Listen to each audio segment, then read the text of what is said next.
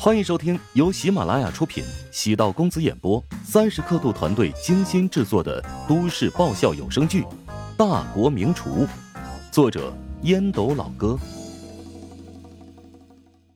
第二百零九集。沈冰轻声问道：“陈主管，能不能将第三批的名单给我看一下？”陈峰点了点头，将一张纸递给沈冰：“喏。”这一组失和和邓达先太强了，我看就是他们受限制，估计也比咱们三号种子要强啊。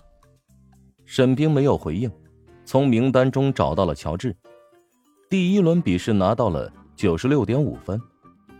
沈冰随后从自己携带的文件夹里取出一份厚厚的文件，这是集团部门为此次大会收集的情报资料。他以前没有细看，只关注那些排名靠前的对手。翻到了怀香集团部分，在第八位找到了乔治的名字。企业内部排名第八，能顺利通过第一轮，运气实在不错。沈冰看到乔治的内部名次，心情很复杂。沈冰对厨师行业没有什么偏见，他接触过很多优秀的厨师，收入不菲，气度不凡。任何行业都有一群精英。如果乔治真的能够成为顶尖厨师，自然前途无量。不过，从排名来看，他在厨师行业并不拔尖儿放弃大学这么好的职业方向去做一个厨师，显然是错误的选择。仔细想想，乔治不是总会做一些让人觉得古怪的事情吗？沈冰决定等乔治出来之后跟他好好聊聊，倒不是为了说服他，而是想要了解他。内心深处是如何想的？会场所有人都在关注大屏幕，二号和三号大赛选手之间的竞争太过精彩了。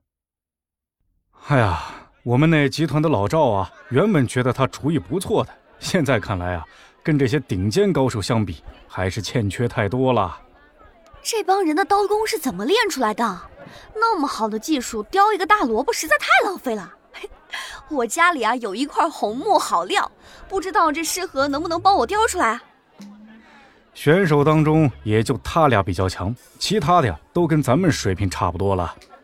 没错，我估计啊这一批也就他俩携手晋级决赛了。毫无悬念，但是还是挺过瘾的。高阳也注意到了乔治的影子一闪而过，原以为乔治是个实习厨工，没想到。他竟然能够参加厨王大赛，而且还进入第二轮复赛。乔治的手艺如何，他已经不大记得了，只知道当时女生对他的评价很高，甚至有几个女生对他露出了浓厚的兴趣。只是乔治后来太过低调，慢慢的变成了班级的隐形人。那几个女生见希望渺茫，于是便没有强迫。明明是餐饮大鳄的驸马爷，却要跟一群厨师切磋厨艺。高阳觉得乔治的行为难以理解。要换做自己，那肯定得换一份体面的工作，与上层人群打交道。想享受美食，便去最好的餐厅；想要放松身心，便带着老婆到处旅游。干嘛要跟油烟打交道呢？或许他是为了体验生活。觉得锦衣玉食太过乏味，喜欢让生活多点佐料，故意折腾一下。你好，请问怀香集团的展区在哪儿？一个身材高挑的女子走到身边，打断了高阳的胡思乱想。在东南方向。高阳下意识打量女人，戴着口罩和棒球帽，身上穿着笨重的羽绒服，敞开了衣襟，里面是白色的打底衫。下身穿着一条洗得发白的牛仔裤，身上传来一股淡淡的花香味儿，不刺鼻，但引人回味，忍不住深吸两口。怎么有点眼熟？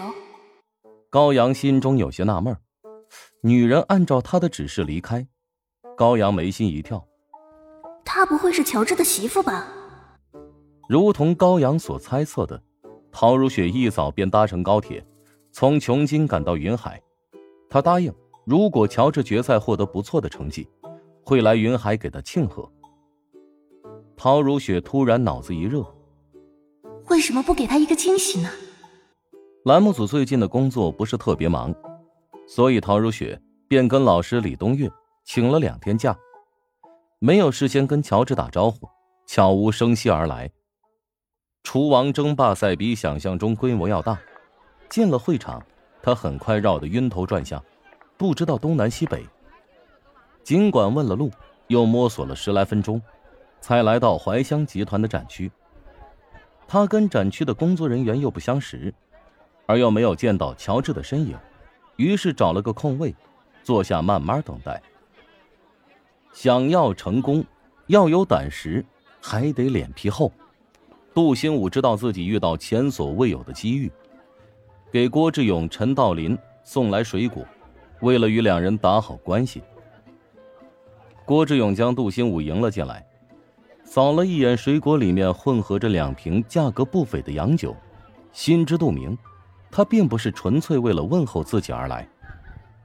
杜兴武见陈道林面对笔记本电脑，正在疯狂的敲击键盘，笑着说：“啊，看来两位特别忙，我就不打扰了。”杜总，这么着急走做什么？我正好有点事儿想跟您聊聊。杜兴武微微一怔，见郭志勇拿着一张纸条坐在对面的沙发上，陈道林抬头看了一眼杜兴武。脸上露出和善的笑容，不知有何吩咐？我和小陈的关系特殊，很多事情不好出面。接下来几天，厨王争霸赛将会出最终结果。你也知道我们的工作内容，所以需要一个代言人帮我们运作一些事情。不知道杜总有合适的人选没有？郭志勇手指点了点纸条，压在桌面上，好奇纸条上写着什么。杜兴武脸上露出茫然之色。叹气道：“唉，郭博士，不知是什么事啊？菠菜平台会针对厨王争霸赛的决赛开出盘口，如果能猜中盘口，有机会可以大赚一笔。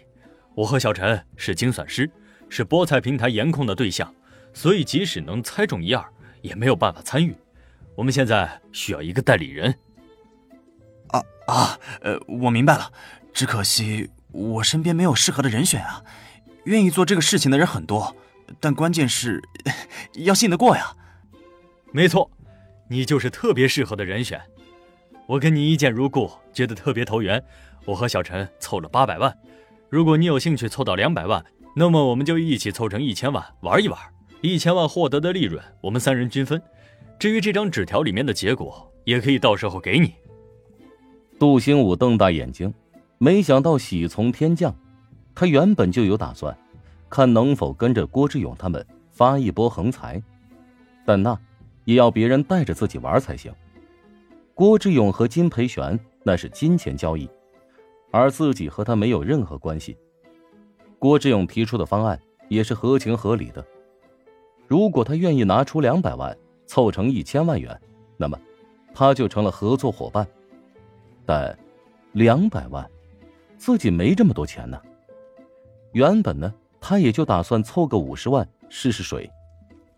小杜，要抓住这次千载难逢的机会啊！我和小陈每年在全球到处走，遇到的机会可不止一次。这只是第一桶金，只要咱们这次建立信任的基础，以后那就是稳定的合作关系了。郭志勇的言外之意，以后会带着杜兴武发财。杜兴武内心在犹豫，两百万对于一个毕业刚几个月的人而言。是一笔天文数字，他的家境不错，父亲手中肯定有这么多钱，但父亲性格向来死板，平时投个基金也是谨慎无比。像这种借助博彩平台收割韭菜，他根本不熟悉，也绝对不会相信。一千万投入进去，十倍的回报率，意味着可以分到三千万。大家好，我是大国名厨里的韩斌。最近萧云总想要，还给我下药，我这真是腰酸背痛腿抽筋啊！听说隔壁的当医生开了外挂里面的陈仓是个名医，哎呀，实在不行，我去找他看看吧。本集播讲完毕，感谢您的收听。如果喜欢本书，请订阅并关注主播。喜马拉雅铁三角将为你带来更多精彩内容。